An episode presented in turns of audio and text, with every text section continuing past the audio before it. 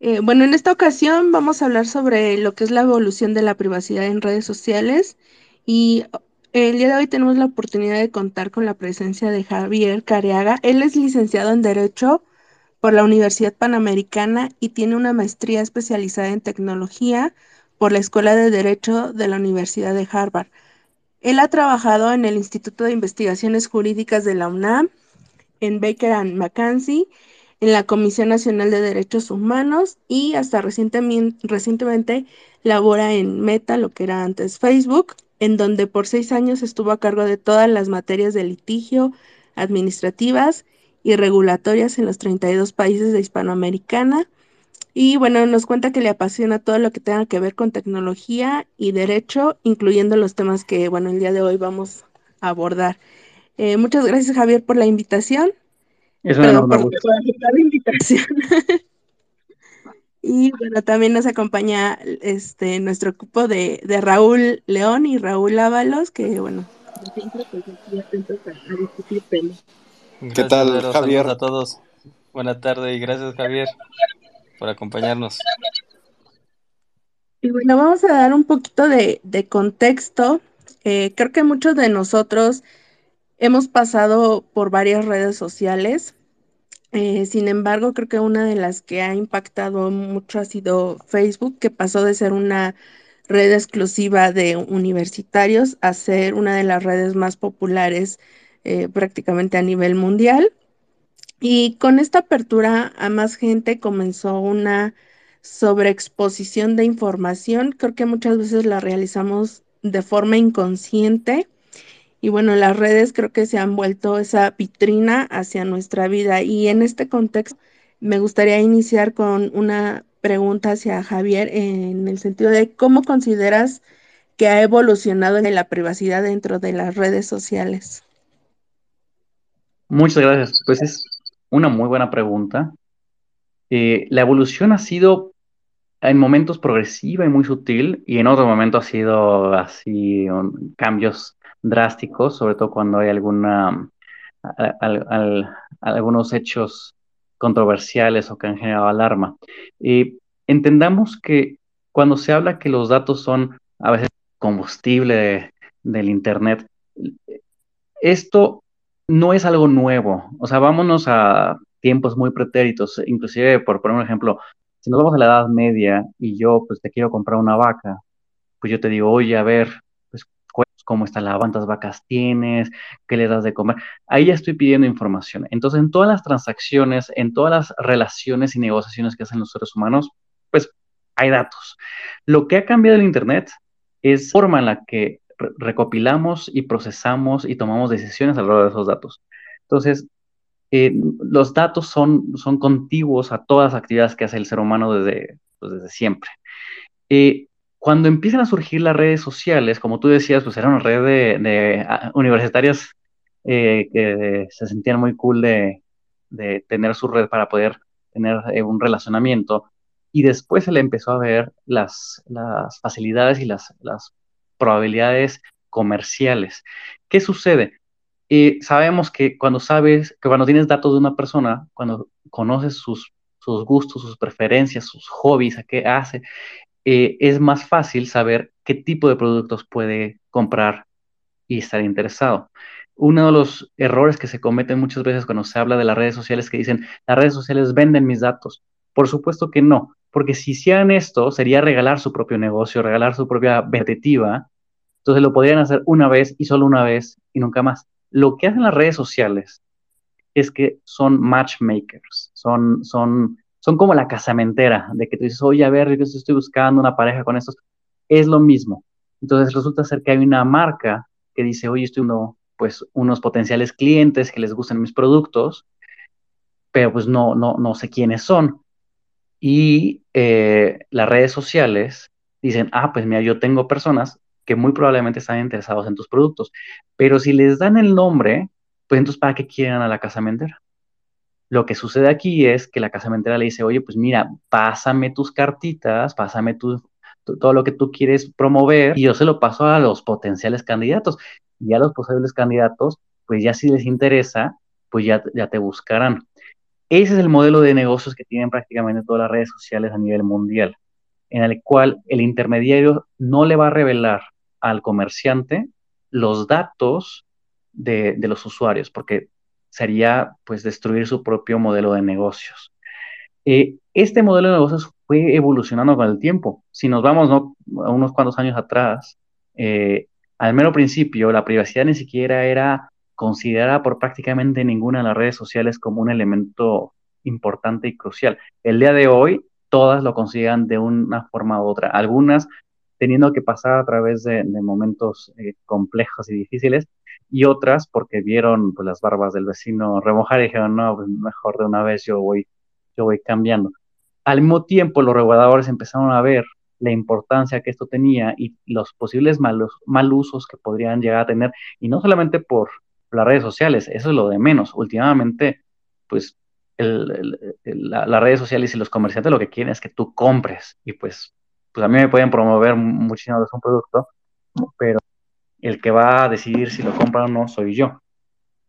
Pero eh, está también el mal uso, pues, de gobiernos, pero también de, de criminales. Entonces, cuando eso se vuelve relevante, los reguladores de muchas partes del mundo empiezan a generar varias generaciones de leyes de privacidad. Eh, más o menos hace unos 10 años tuvimos una gran ola de leyes de privacidad Hoy estamos teniendo otra gran ola, principalmente liderados en Europa, aunque la ley brasileña también es un buen expositor, que hemos ido modificando el, qué escenarios sí, qué escenarios no, qué sí se permite, qué no se permite. En la generación previa de hace 10 años, no había, no, no había otra forma de obtener los datos de una persona más que por consentimiento. Era la única forma. El día de hoy no. La nueva legislación europea la brasileña y varias que se han modelado a consecuencia de ellas, incluyendo eh, la, de California y las que se han discutido en varios estados de Estados Unidos, ven otros escenarios en los cuales pues sí es legítimo poder tener los, los datos de, de un usuario, aunque no haya un consentimiento escrito, porque hemos visto que a veces, en condiciones específicas, por la propia modalidad y, y, vertiginosidad de la tecnología, estar esperando a obtener un consentimiento puede inclusive ir en contra de los intereses de todos los que están involucrados, o se puede presumir que hubo un consentimiento que no sea explícito, ¿no? Entonces hemos tenido una evolución desde el macro hasta el micro, entendiendo cómo va funcionando las diferentes dinámicas y los modelos de negocios de Internet.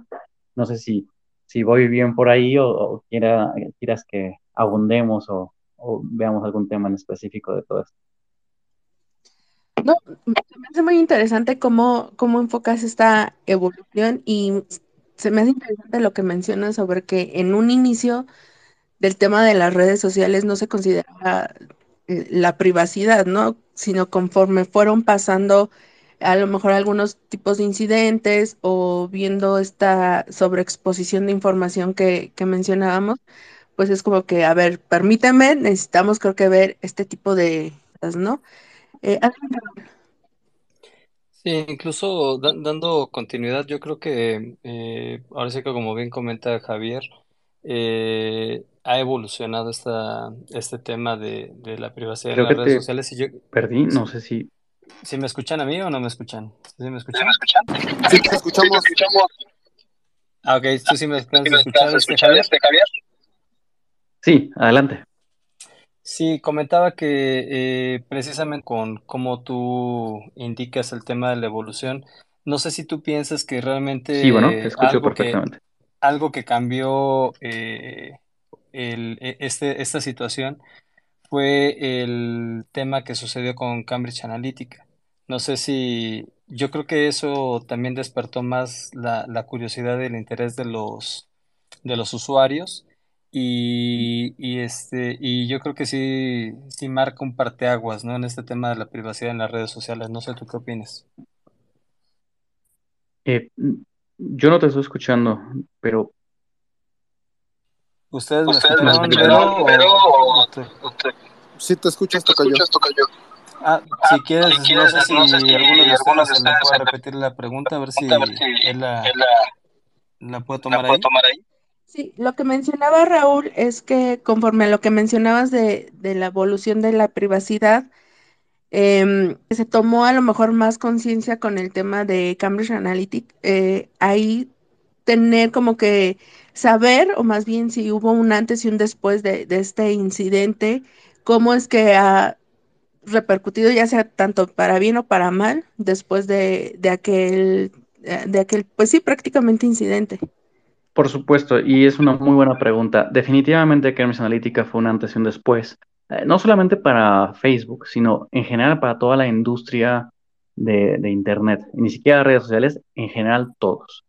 Eh, ahora vamos a los hechos. ¿Qué sucedió realmente en Cambridge Analytica? Porque hay muchísimas teorías conspiratorias y mucha confusión de qué ocurrió. Es muy sencillo. Imaginemos, eh, Vero, que, tú y yo celebramos un contrato, tú eres una investigadora de una universidad, haces investigación de datos y me pides datos de pues la audiencia de, los usuarios. Yo te digo, ok, va, te los voy a dar para que tú hagas tu propia investigación académica con un, fines exclusivamente académicos, no hay ningún fin comercial. Y en el contrato que firmo contigo, yo te digo, oye, nada más recuerda que tú solamente puedes utilizar los datos para los fines que estamos, que, estamos hablando, que es académico. Tienes prohibido usarlo para fines comerciales eh, o, dárselos a un tercero y mucho menos venderlos. Y tú los vendes. Los vendes a, Raúl y Raúl los usa para finalidades políticas. ¿Quién, jurídicamente, si estuviéramos en México, quién hizo mal? Pues habría sido tú. Pero lo que sucede es que en los países anglosajones, principalmente Estados Unidos y el Reino Unido, las teorías eh, legales son distintas y ahí se, se, consideró que Facebook debió haber hecho más para evitar que los datos se utilizaran de forma incorrecta, inclusive para detectar. En México le hubiéramos dicho, pues si yo hubiera sabido que Vero iba a mal utilizar los datos, pues nunca hubiera contratado con ella. Pero eh, la, tradición jurídica de los países anglosajones exige que haya mayor eh, acciones para evitar el daño a terceros. Eh, y esta fue la verdadera evolución de los datos. No solamente yo eh, me, me, cuido porque los contratos que tengo me protegen, sino que siempre tengo que dar un paso más. Hoy en día, esto lo hemos visto porque ahora cuando se lanza un nuevo producto, tiene la privacidad por diseño. Entonces, antes de que se lance un producto, se le ven todos los ángulos de cómo alguien pudiera mal utilizarlo. Eh, es una forma distinta de pensar la red jurídica, porque si yo en México produzco algo, o sea, si yo fabrico cuchillos y los cuchillos se utilizan después para matar a alguien, pues, pues yo no tengo la culpa, la tiene que el cuchillo. En el sistema anglosajón no, en el sistema anglosajón yo debía haber hecho algo para, en la medida de lo posible y lo, lo razonable, pues que nadie utilice mis cuchillos para matar a alguien. Es, es, son tradiciones jurídicas distintas, ¿no? La gran ventaja es que a partir de aquí se hizo mucha regulación, a juicio de algunos, demasiada regulación, para que siempre todos los, los productos, todos los usos, todos tengan ciertos mínimos de privacidad. Estos mínimos en los que estamos discutiendo, porque no todos los países eh, están en acuerdo y es algo que estamos discutiendo y está evolucionando, ¿no? Eh, también nos hemos dado cuenta que cuando la regulación es excesiva, no solamente mata la innovación, que es algo que sucede normalmente, sino que además afecta el flujo de los datos. Y si afecta el flujo de los datos, destruye el tejido y la razón de ser del Internet, porque el Internet fue creado para comunicarnos, para intercambiar ideas, documentos, eh, eh, experiencias, eh, para con, contactar con gente que está en otras partes. Cuando le empiezas a poner limitaciones, realmente el gran potencial que tiene Internet lo puedes terminar afectando. Entonces, em, sí, Cambridge Analytica fue un antes y un después, tanto para bien como para mal. Para bien, porque los productos ahora son muchísimo mejores y nos falta, nos falta mucho, pero ahí vamos. Pero también para mal, porque algunos países sobre reaccionaron y pues la regulación, entendiendo que quieren proteger a los usuarios, lo cual creo que nadie está peleado con eso, eh, tal vez a veces va más allá de lo estrictamente necesario, ¿no? Claro, ¿no? Y creo que ahí lo podemos enfocar. Bueno, yo siempre he dicho que cuando ya empieces a entorpecer el trabajo de, de alguien más, en, en, un sentido de que quieras eh, implementar algún estándar, alguna ley, regulación, etcétera, pues ya no está funcionando, ¿no? O sea, tienes que verlo desde otra forma o hacerlo desde otra forma que justo eh, no entorpezca el trabajo y al contrario, ¿no? Ayude a, a esta, pues a sobrellevar las cosas y hacerlas de, de mejor eh, manera.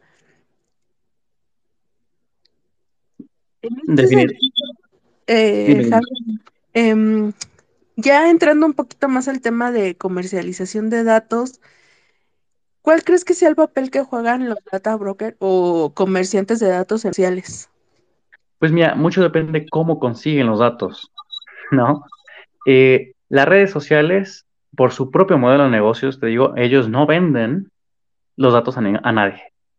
Ellos son, eh, son y quieren ser los intermediarios.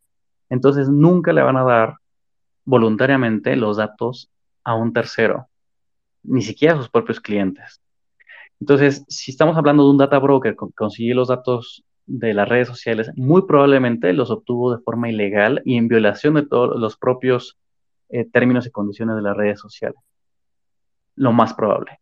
Porque eh, sí, la- las redes sociales a veces le, dan bases de datos a terceros, pero de nuevo son, son para fines académicos, estadísticos, para mejorar sus propios productos, para hacer auditorías, pero no con la finalidad comercial. La base de datos como tal, no.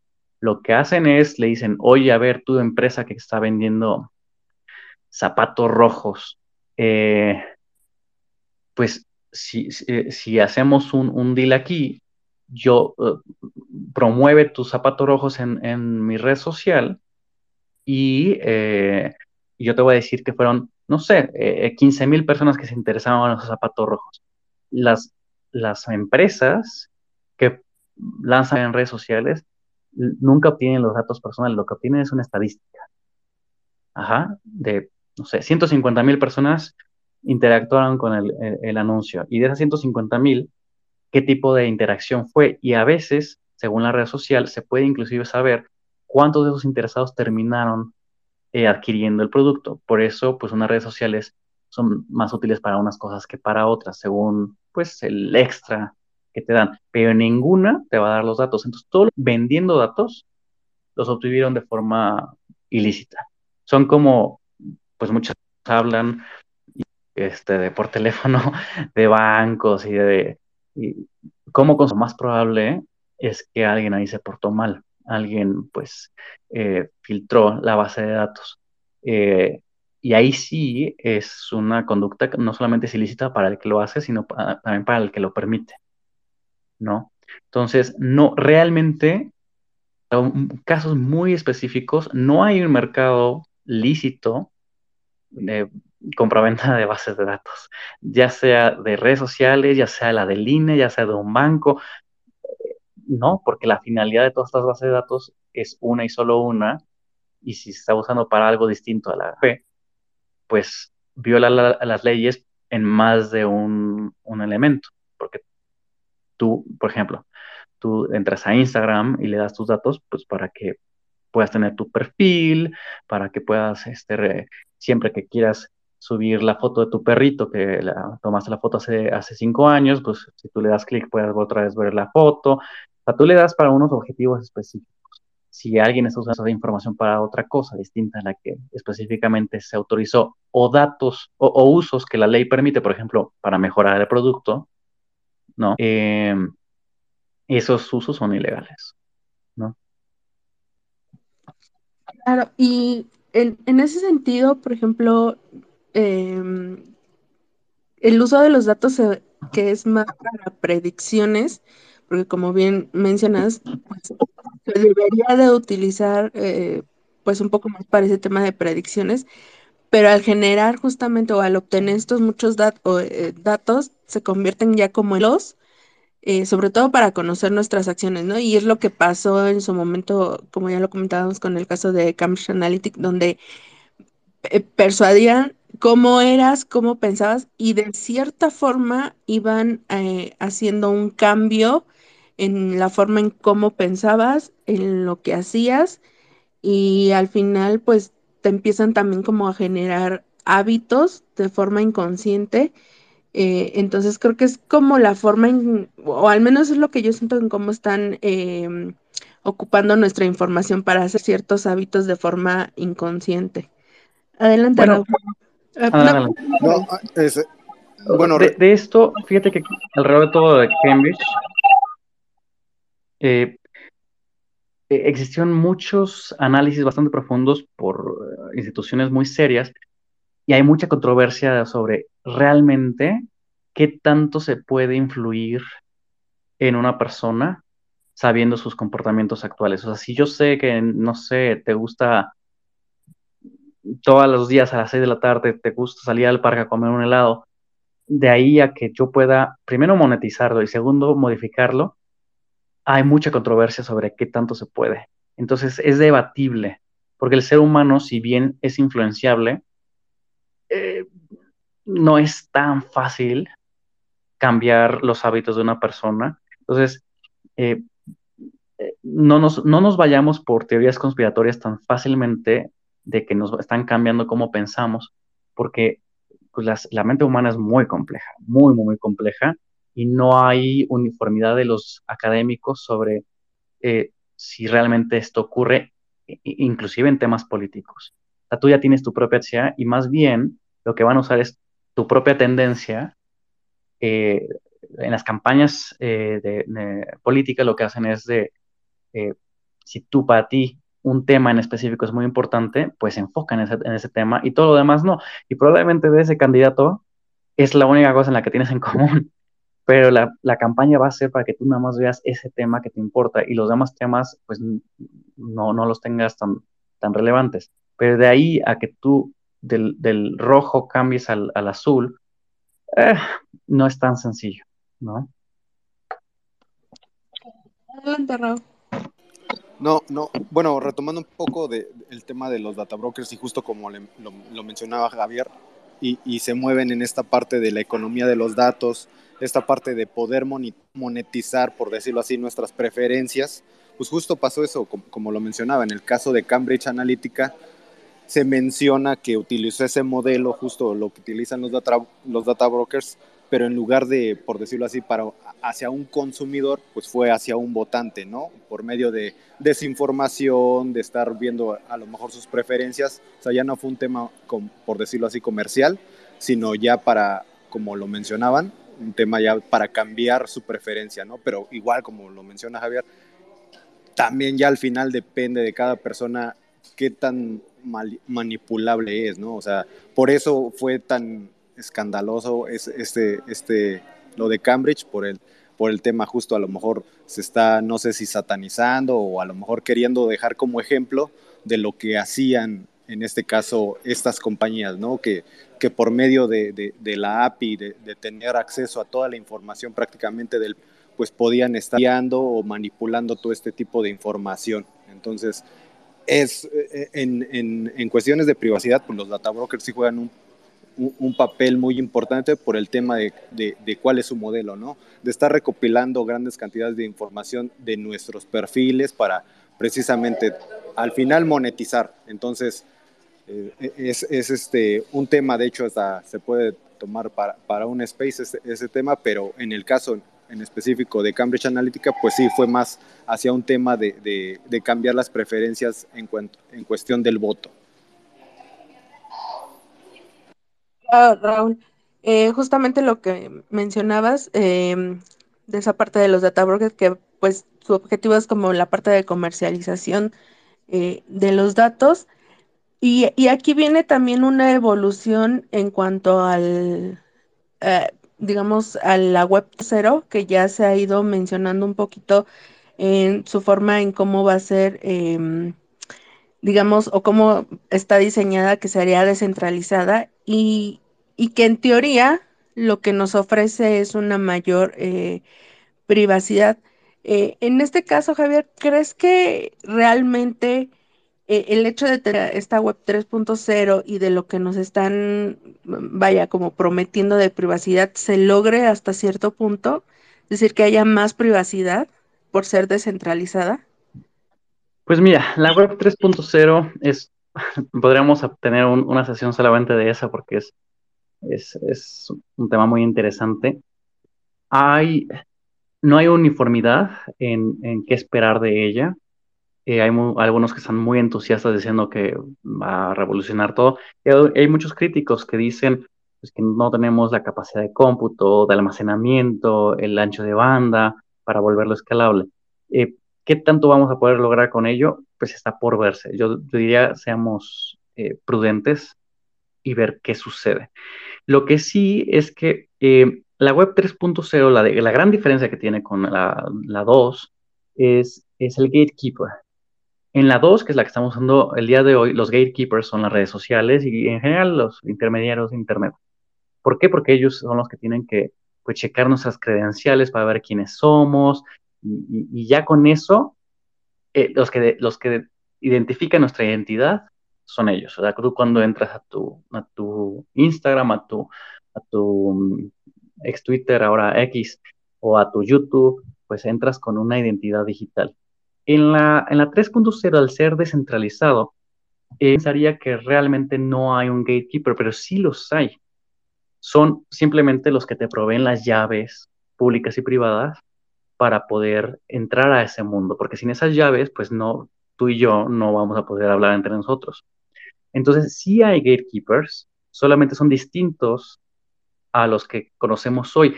Y al menos los que conocí pues tú sabes quiénes son, tú sabes quiénes son la mayor parte de las redes sociales que usas. Eh, y bien o mal, están regulados y las autoridades están encima de ellos. Eh, los, los gatekeepers de la 3.0, los existentes al día de hoy, la mayor parte de las personas no sabemos quiénes son. Tampoco sabemos dónde están. Entonces, pues habrá que ver cómo va evolucionando, porque eh, ese modelo tiene grandes ventajas, pero no forzosamente todas las promesas de privacidad se van a mantener. Últimamente, si, si realmente el 3.0 funciona como se dice que va a funcionar, eh, eh, por un lado, pues va a ser una recolección todavía más masiva de datos, lo cual pues no forzosamente es privacidad. Por otro lado, en segundo punto, eh, al parecer habría una mayor transparencia de datos y pues esos datos no forzosamente quieres que sean públicos, ¿verdad? Y, por y en tercer lado, recordemos que los criminales pues están en una guerra armamentista con ellos. Entonces, pues si mantenemos nosotros algo, será cuestión de tiempo en que ellos inventen la contramedida y luego nosotros otra vez y así vamos a estar. Entonces, que nos podamos eh, librar de todos los malos usuarios, me encantaría encontrar eh, cómo lograrlo, pero pues la experiencia nos ha dicho que es poco probable, ¿no? Sí, justamente eh, es cuando es como cuando decimos en ciberseguridad, este sistema es casi 100% seguro. Claro que no. O sea, siempre va a haber como un, hueco de seguridad ahí que va a afectar el funcionamiento y creo que en, lo mismo, ¿no? En estas nuevas eh, tecnologías siempre un sesgo que, que ayude a los cibercriminales o a ciertas personas que se ocupan de la recopilación de datos a seguir haciéndolo. Como bien decías, de forma pues al final ilícita. Adelante, Raúl.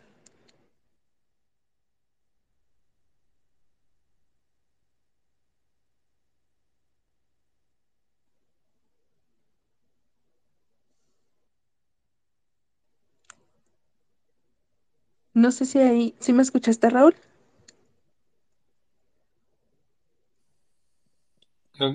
hablas, levantaste, tú la, mano, toca yo. O, continuamos. ¿Me, escuchan? ¿Me escuchan? ¿Me, escuchan? ¿Me escuchan? Sí. Ah, bueno, no, nada más, retomando, un poco, lo que menciona Javier en cuestión de, de esta, esta nueva web 3.0 en el tema, suena un poco utópico, para el tema de las redes sociales eh, eh, mencionar justo esto, el tema de la descentralización. Y como lo mencionaba Javier, no, no por decir que es descentralizado va a estar, alguien no va, no va a tener el control de ellas, ¿no? Entonces, en el tema de la privacidad, sí hay que también estar viendo cómo va a entrar una nueva legislación o un nuevo, o, todos estos nuevos conceptos que al parecer está soportada por la blockchain y todos los nuevos navegadores, donde ya no te rastrean todo lo que, prácticamente toda tu actividad. Entonces, no, no por ser o porque diga que va a estar descentralizada, no, no quiere decir que alguien no la va a estar monitoreando. Entonces, justo eso tenemos también que ver el tema de regular, de regular, de regular las redes para ver qué es, o sea, cuál es este nuevo modelo que nos están proponiendo. Así es. Eh, igual, em, dando un poco de, seguimiento ya al space, si de los que nos están escuchando tienen alguna eh, pregunta, algún comentario, eh, por favor vayan solicitando el micrófono. Y mientras, bueno, seguimos con nuestro invitado, con las preguntas que ya pues tenemos aquí preparadas. En este caso, eh, ¿consideras que la inteligencia artificial eh, desafía las legislaciones en materia de protección de datos y privacidad? Sí, definitivamente. Ay, creo que me estoy bueno, espero que no haya eco, pero no sé si tú lo escuchas. ok, pues mira, pues, el tema de inteligencia artificial es eh, que nos permite una recolección todavía más masiva de datos eh, y, con tomas de decisiones. Entonces, eh, lo que no, no podemos saber muchas veces, recordemos que la inteligencia artificial tiene dos elementos. Primero, una base de datos con la cual la alimentas, y la base de datos tiene que estar estructurada para que pueda ser leída. Y en segundo lugar, pues el propio algoritmo, la propia función. Entonces, lo que nos está faltando es saber muchos algoritmos cuando hacen cosas o toman decisiones, cuál fue la base de datos que utilizaron, ¿no? Entonces, ahí está el reto principal en temas de privacidad. Y afecta a otras cosas de forma directa, como por ejemplo propiedad intelectual y demás, pero el tema de privacidad está ahí, porque eh, es posible que, las decisiones que tome, dependiendo de cuál sea su base de datos, es lo que haga. Porque a veces muchas muchos, eh, opciones te dicen, no, es que eh, es, es, es, código abierto o lo tomó de Internet. Bueno, a ver, pues sí, pero en Internet hay muchísimo. Todo el Internet, algún segmento, parte pública o parte privada. Entonces, nos está faltando mucha transparencia de, de dónde provienen los, los bases de datos pero al mismo tiempo considera que muchas veces estas bases de datos están protegidas por la propia ley. Son secretos industriales, están protegidos por propiedad intelectual. Eh, eh, esta recolección de bases de datos son la ventaja competitiva que tiene una empresa respecto a sus competidores. De, pues yo, me puse la tarea de, preguntarles a, a, mis consumidores cosas y pues si lo hago público, pues eh, mi, mi, competencia pues pues se va a beneficiar sin haber, haberse esforzado. Entonces no es tan fácil simplemente pedir transparencia algorítmica, ¿no? Eh, porque hay, hay muchos, muchos factores económicos, comerciales y de negocios a considerar, y no solamente los jurídicos.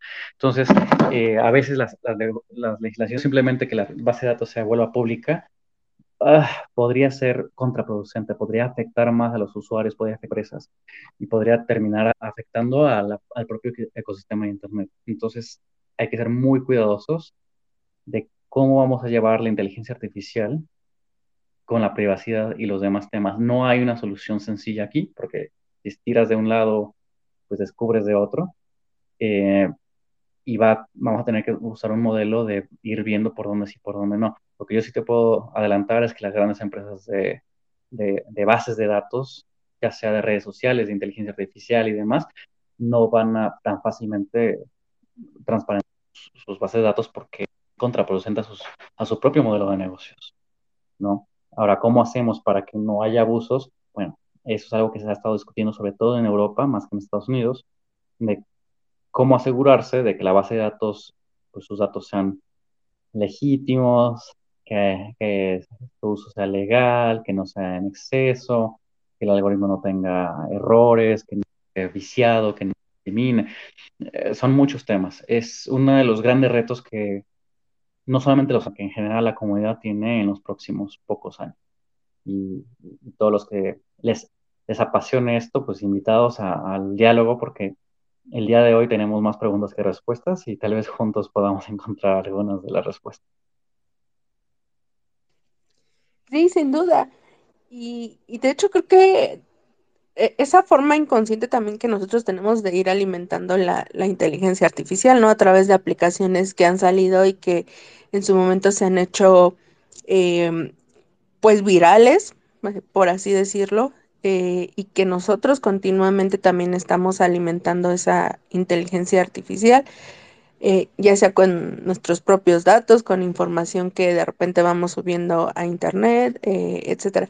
¿Y crees que hay un punto em, ético en el sentido para comercial, comercializar datos?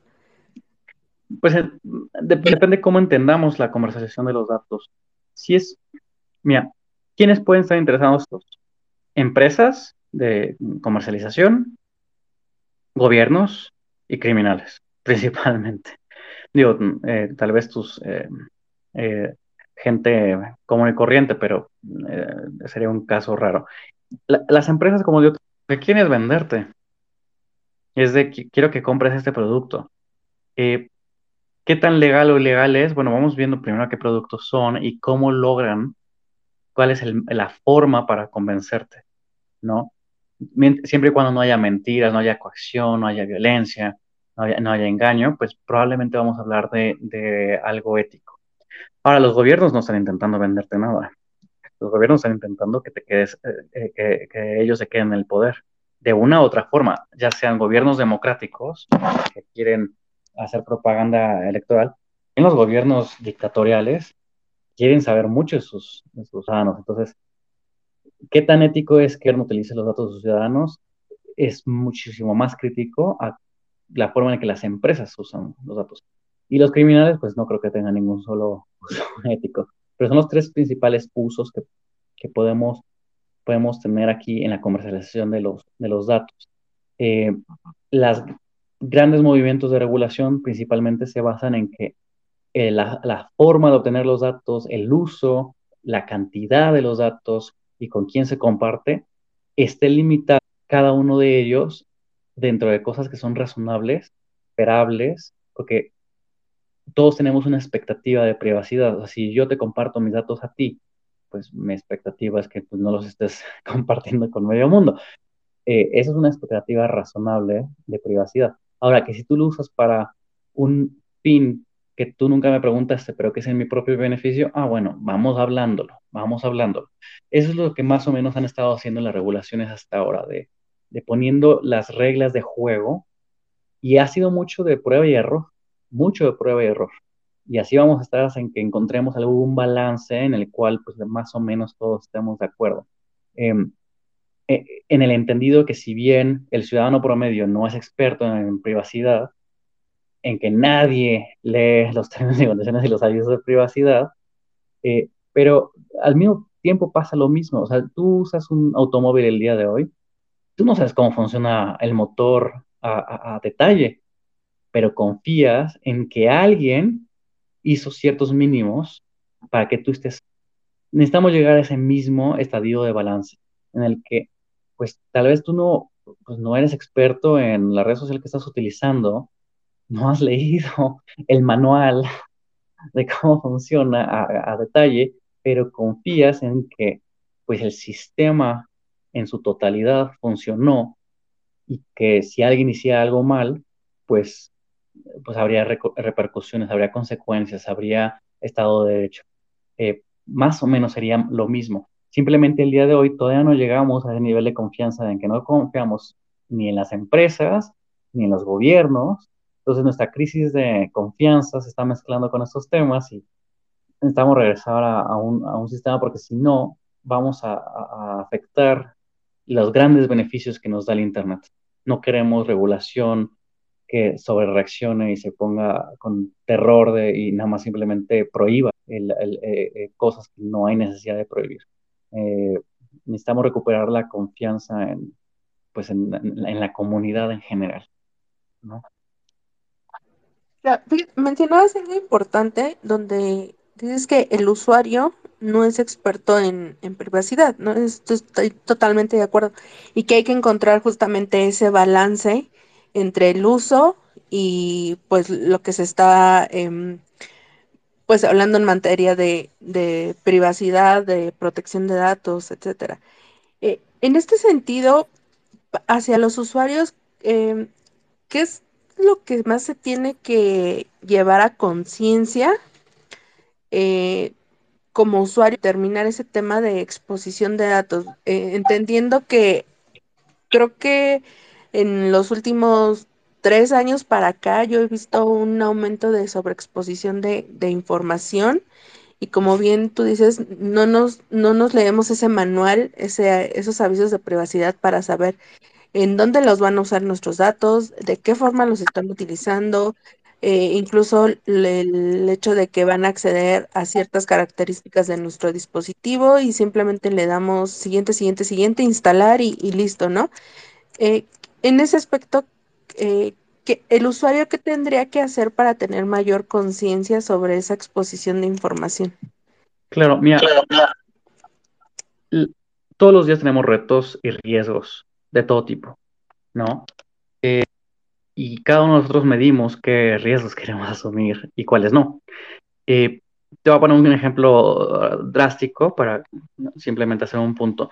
Si yo voy y compro pollo en el súper, eh, yo no soy experto en, bioquímica como para saber cómo funciona, eh, no sé, la industria de los pollos y los huevos, como para yo saber así a ciencia cierta cuál es el que conviene comprar, pero sí sé un mínimo, sí sé más o menos detectar, híjole, ese pollo ya se ve medio malo.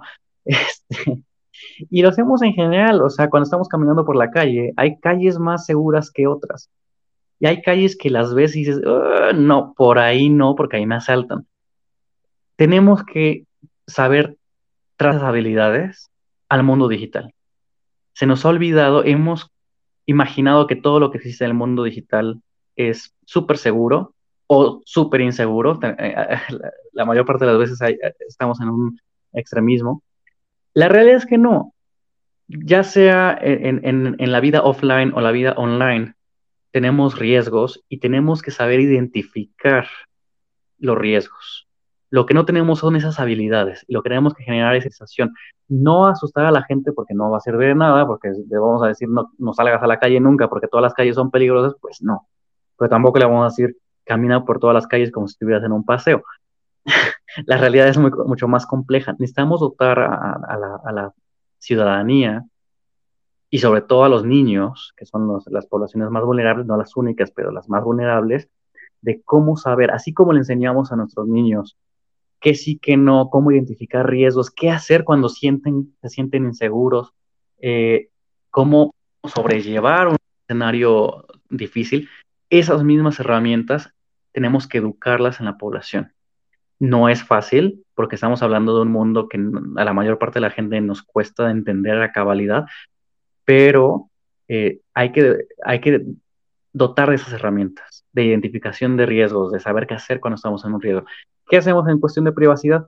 Pues algunas cosas son hasta ya obvias, así como no le abres la, puerta a un desconocido y se lo, enseñas a los niños, pues más o menos lo mismo, pero en lo digital. Partamos de ahí, ¿no? Y de ahí a, lo mismo, que, que, a pesar de todas nuestras medidas de seguridad, en algún momento alguien nos va a saltar en una calle, pues en algún momento alguien pues va a usar los datos de forma incorrecta. Sí, claro, es inevitable, tristemente, hay que aceptarlo. Pero así como sabemos más o menos qué hacer si alguien nos asalta, pues, también tenemos que más o menos saber qué hacer cuando alguien pues haga un uso incorrecto de nuestros datos. Eh, ninguna de esas experiencias va a ser grata, pero no nos puede detener, no nos puede congelar. Tenemos que saber qué vamos a hacer al respecto. Eso es lo más importante de cómo educar a los ciudadanos. Es decirles, léete todos los avisos de privacidad, no va a servir de nada. Em, decirles a las empresas que tienen que hacer avisos de privacidad mágicos, pues tampoco va a servir. Inclusive hay un, hay un, hay un dilema en los avisos de privacidad. Mientras, mientras más técnico y específico sea un aviso de privacidad y por lo tanto más honesto, menos comprensible es. pero mientras menos información le pongas, más breve, más entendible, menos técnico y menos honesto va a ser. Entonces, ¿dónde está el punto intermedio? Pues no lo hemos encontrado. Pues no le podemos pedir a la gente que lea un aviso de privacidad porque se van a morir de aburrimiento y no le van a entender la mitad y de todos modos se van a quedar, yo tengo un problema, pues ya veré, ¿no? Em, pero sí les tenemos que enseñar a, tener unos mínimos, ¿no? O sea, entras a una página web que se ve shady, ah, desconfía, pues doble, doble, lo mismo que hacemos en el mundo online, simplemente no hemos sabido transicionar de los riesgos online a los riesgos offline. Justo, fíjate que, bueno, yo hace un tiempo di una plática para, eh, para padres de familia de, niños de nivel básico y una mamá me decía, es que hasta qué punto yo sé que mi hijo va a ser maduro para decirme si subo o si puedo subir una foto o no. Le digo, va a tomar esa madurez en el momento en que tú le expongas los riesgos a los que está enfrentándose en Internet, ¿no? Por ejemplo, bueno, si subes una foto, puede ser que alguien la vea de, forma malintencionada, puede ser que alguien eh, descargue ese video y te y, como lo que ahorita está surgiendo también con el tema de inteligencia artificial de sobre todo en las chicas que eh, simplemente eh, con el rostro ya les están haciendo fotos de este para contenido sexual y, y, todo eso, ¿no? O sea, hay que hablarles de esos riesgos a los que están expuestos y de esa forma eh, eh, va a comprender si es necesario que suban una foto de, él o un video o que simplemente abra una red social, porque ahí es otro tema que en su momento lo, comentamos, Javier, de sabemos que los niños no deberían de estar en redes sociales y que saltan esos filtros eh, de seguridad y aún así están en redes sociales, ¿no? Cuando lo permitido es al menos los 13 años, pero vemos niños de, o sea, menores de 13 años que están justamente en redes sociales y a veces ni siquiera están supervisados por los papás. Claro, pero lo mismo sucede offline, ¿no? Eh, a ver, no culpo a los niños que quieran tener participación en, en la vida social, todos pasamos por ahí, todos pasamos en que, queríamos ser adultos, y más cuando vemos que los adultos están haciendo algo divertido. Ah, ¿Deberían estar ahí? No. Jurídicamente la mayor parte de las redes sociales ponen como, mínimo de edad 13 años, algunas 18, según cada una. Y, e inclusive los que permiten de 13 eh, requieren que haya supervisión paterna. Pero ¿cómo saber? Uno de los grandes retos que tiene Internet es que no podemos saber la edad está atrás. Eh, han existido algunos intentos muy, muy interesantes, pero nos podemos eh, limitar a, y esto se relaciona con datos personales, de cómo yo sé que estoy interactuando con un menor de edad. La primera es preguntarle su edad, ¿no? Pero me puede mentir. ¿Y cómo voy a saber yo que es, es mentira? No es tan sencillo. La segunda es decirle, ah, bueno, a ver, dame una identificación o un documento que solamente los mayores de edad tengan. Y pues lo vimos reciente, bueno, en, las últimas décadas, que había páginas que te pedían, por ejemplo, tu tarjeta de crédito. Solamente los mayores de edad tienen tarjeta de crédito. Y salió peor. Salió mucho, mucho peor porque generó en muchísimos fraudes y, robos de identidad. Terrible. O sea, sonaba bien, pero terminó mal. Y bueno, recientemente tenemos el caso, por ejemplo, del Reino Unido y un poquito Francia, pero el Reino Unido dijo, a ver, yo no quiero que los menores de edad entren a sitios web. Yo quiero, o sea lo cual es razonable, a, sitios pornográficos. Dijeron, a ver, ¿qué vamos a hacer? Pues mira, si tú eres un mayor de edad que quieres entrar a un sitio pornográfico, tienes que venir a una oficina de gobierno para que tenemos un código del cual se te va a solicitar cuando entres al sitio pornográfico. Se pueden imaginar el nivel de éxito de esa medida. Eh, últimamente estamos hablando de, hay un dato personal, que es la edad, que en Internet es le identificar y determinar y no hemos encontrado una manera. La más o menos más exitosa es la cuarta, que es contextual. Pues si yo veo que la mayor parte de los amigos de un usuario son menores de edad, lo más probable es que también sea menor de edad, pero es casi adivinarle, ¿no? Eh, se espera que con inteligencia artificial podamos tener más elementos para poder identificar quién es mayor y quién es menor, de edad, sí, pero no es un mecanismo eh, a prueba de bala. Entonces, eh, para que veas cómo temas de privacidad se van hasta, hasta eso. ¿no? Es, es, es muy difícil saber quién es un menor de edad en Internet. Sí, definitivamente. Creo que ahí hay pues prácticamente una oportunidad de, mejorar el tema de las sociales, el tema de Internet. Em, y sí, definitivamente creo que nos falta eh, bastante, pero sin embargo hay eh, eh, pues buenas tanto métodos en cuestión de, privacidad. El hecho es también que que se implementen de manera eh, correcta, que lo sepamos dar y que también como usuarios, bueno, tratemos de, limitar esa sobreexposición de información eh, que tenemos.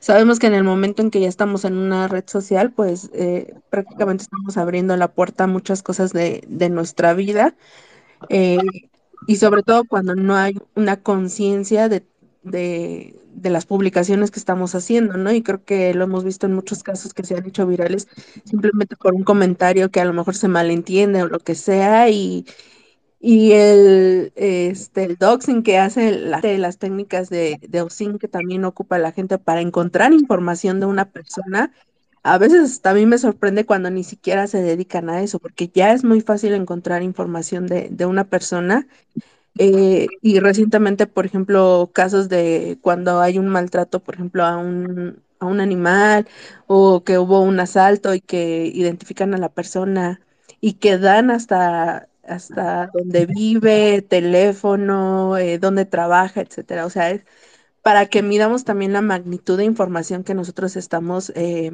exponiendo en, en, Internet y en las redes sociales. y yo, dime, dime.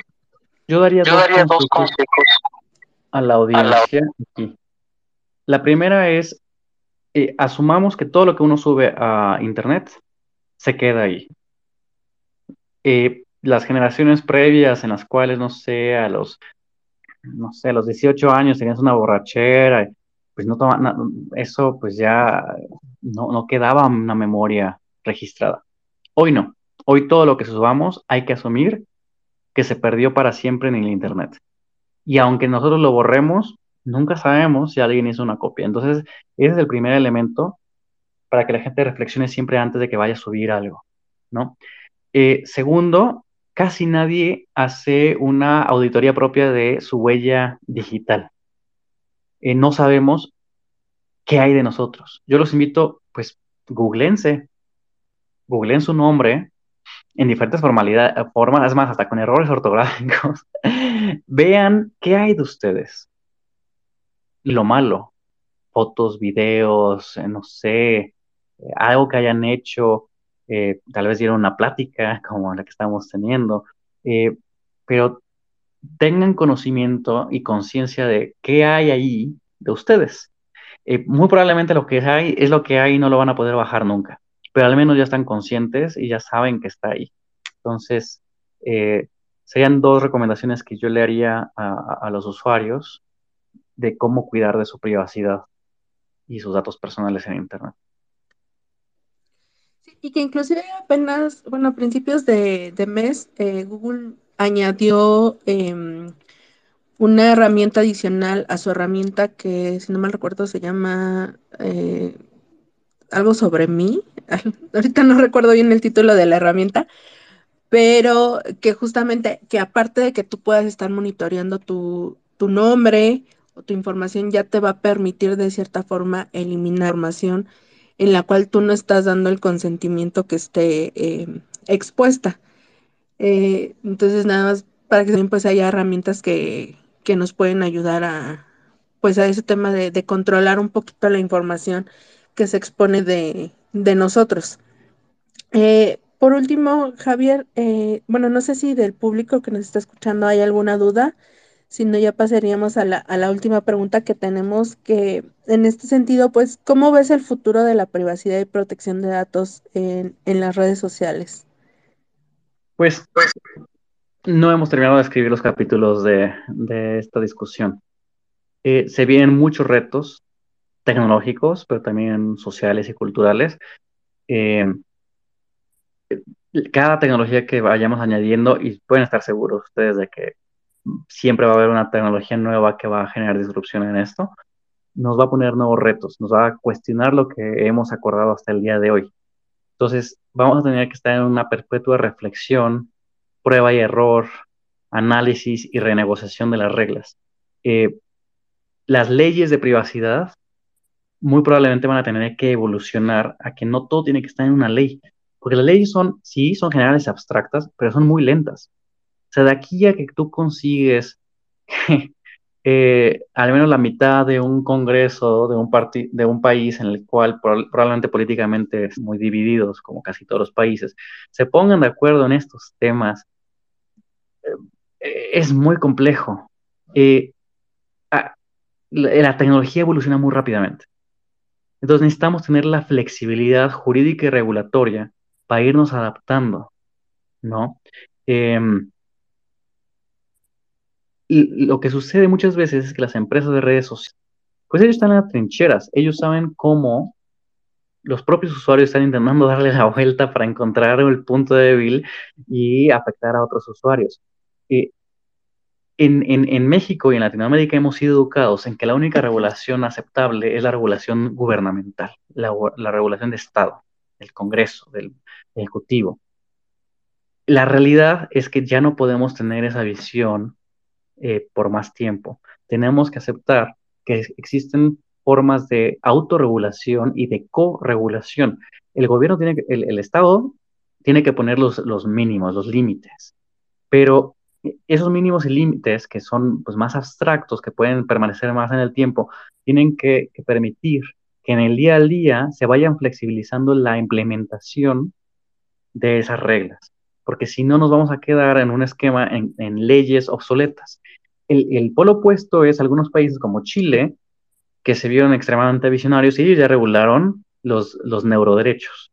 Para los que no sepan, los neuroderechos son pues, tú tienes tu derecho de privacidad, de que nadie interfiera con tus pensamientos. ¿Tenemos hoy la tecnología para afectar los pensamientos? Eh, eh, vamos a llegar ahí, pero no estamos todavía realmente ahí. Apenas estamos viendo los primeros, más o menos atisbos. Pero pues, como te comentaba cuando charlábamos, es como regular el turismo trae. O sea, ¿vamos a necesitarlo? Sí, definitivamente, pero no hoy.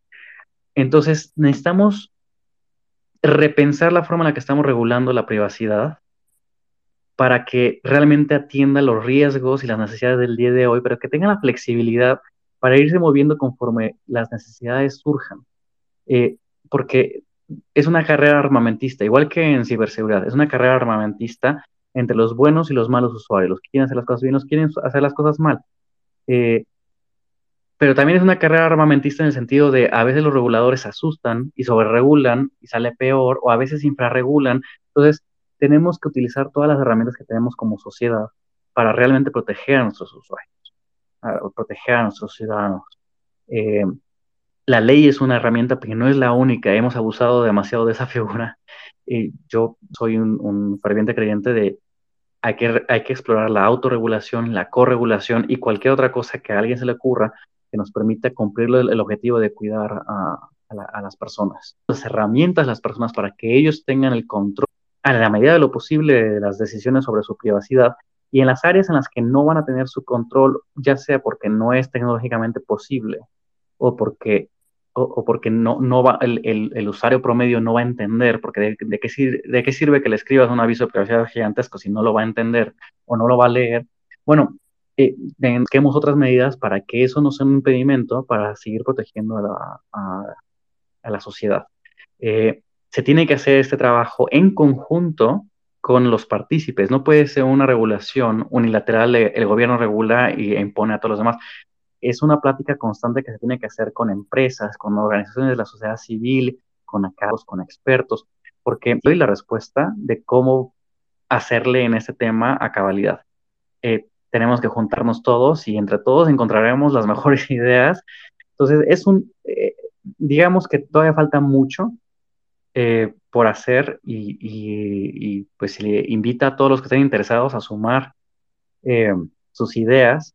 La idea puede venir de donde sea, entonces venga la creatividad, vamos para adelante juntos porque falta todavía mucho por hacer y vienen muchos retos por delante. Eh, la inteligencia artificial que mencionaste es uno de ellos, muchas, muchas, muchas otras tecnologías van a poner en reto queremos y cómo queremos y qué tipo de sociedad queremos tener. Entonces, definitivamente, como bien mencionas, ahí creo que hay un camino bastante largo por recorrer, que hay algunas cosas que ya se están haciendo, que faltará mucho y como bien también lo mencionas, el, el hecho de que todos nos involucremos, eh, pueden salir eh, soluciones bastante, eh, pues, modernas de, conforme a lo que estamos actualmente, porque si bien la tecnología va avanzando de una manera bastante rápida, nos sobrepasa. No empezó el ejemplo del metaverso, que mucha gente no sabía ni, ni qué era ni para dónde iba, pero que también se hizo como una revolución justamente también en temas de, de privacidad. Ahorita, eh, digo, la inteligencia artificial no es algo nuevo, sin embargo, eh, en estos últimos años ha, ha, despegado, ha tenido un auge bastante importante que pues ahora lo escuchamos hablar en, en, todos lados, ¿no? Inteligencia artificial, inteligencia artificial, y que también eso pues lleva el tema de, de privacidad, de seguridad, eh, de protección de datos, ¿no? Entonces creo que eh, el que nos sumemos todo, como bien lo dice eh, Javier, eh, de que aportemos algo eh, desde incluso desde la profesión que tengamos, eh, porque eso ayuda, no quiere decir que solo lo, los, los, técnicos, los de informática, los de sistema, los que se dedican a seguridad, tienen o son los únicos que pueden participar, ¿no? Creo que aquí abarca cualquier profesión, cualquier eh, este, usuario puede eh, aportar algo para proteger su, su, información. Y algo que yo siempre recalco mucho, el proteger a, a, a, los niños, que ya lo mencionábamos, pues son como que los más vulnerables, y también a los adultos mayores que pues los han hecho usar la tecnología eh, por ciertas cuestiones de que, por ejemplo, ahora en los pues ya lo, todo lo tienes que hacer por una, a lo mejor por una pin móvil y pues la gente mayor a veces no le entiende y también es la más este, susceptible a, robo de información, robo de identidad, etcétera, ¿no? Eh, no sé si eh, nuestros coanfitriones tengan algo adicional que, que decir. Pues a ver si me escuchan a mí, este, Vero. Eh, Vero. Sí. Pues mira, ahora sí creo que tuvimos algunos detalles técnicos, este, ojalá que Javier pueda escucharlo, así que el agradecimiento por, por toda la información que nos dio. Yo creo que este tema de la privacidad al final del día va a ser algo que, que va a tener que seguir evolucionando y pues vamos a tenernos que ir adaptando y yo creo que tenemos que ir tanto de la mano eh, las personas que nos que estamos del lado de, de técnico como las personas que están en, los, en las partes legales para que pues juntos podamos ir sacando adelante este tema, ¿no? Este, pues muchas gracias a estuvieron aquí escuchándonos eh, y pues muchas gracias Javier por, por habernos acompañado. Gracias, Raúl. Raúl León. Eh, ¿Me escuchan? ¿Me escuchan? Sí. Ah, no, muchísimas gracias Javier por, por habernos acompañado y justo este tema de privacidad, igual surgen nuevas tecnologías, siguen evolucionando y pues tenemos que estar al pendientes de, de, de qué tratamiento se les da, está dando a toda nuestra información. Como decimos, sabemos que también parte es responsabilidad del usuario, de nosotros, y en la medida de lo posible, pues tratar de, de, de minimizar todos los riesgos derivados de, de la información que compartimos o que inclusive pues también se está explotando. Entonces, muchísimas gracias a todos. Nuevamente, muchas gracias Javier. Y nos... Gracias, buena noche. Gracias, pues eh, Javier, agradecemos eh, el apoyo, que hayas participado en este space. No sé si tengas algo adicional que, que comentar. Muchas, muchas, muchas gracias, muchas por gracias por haberme invitado. Haberme invitado. Y pues, y pues eh, eh, a todos, a todos a, eh, sigamos, sigamos discutiendo este gran tema. Así es. Eh, pues muchas gracias a todos los que se conectaron. Eh, como saben, este space se, se graba eh, y lo subimos en un par de días, un poquito más este, a las más de, de podcast para que lo puedan escuchar. y pues de nuevamente agradecerles a todos. Y como por ahí dice nuestra querida ingeniera Juanita, pues tu información, tu responsabilidad. Entonces, igual, pues todo lo que suban a internet, con mucho cuidado. Eh, y pues muchas gracias por estar aquí. Buenas noches a todos.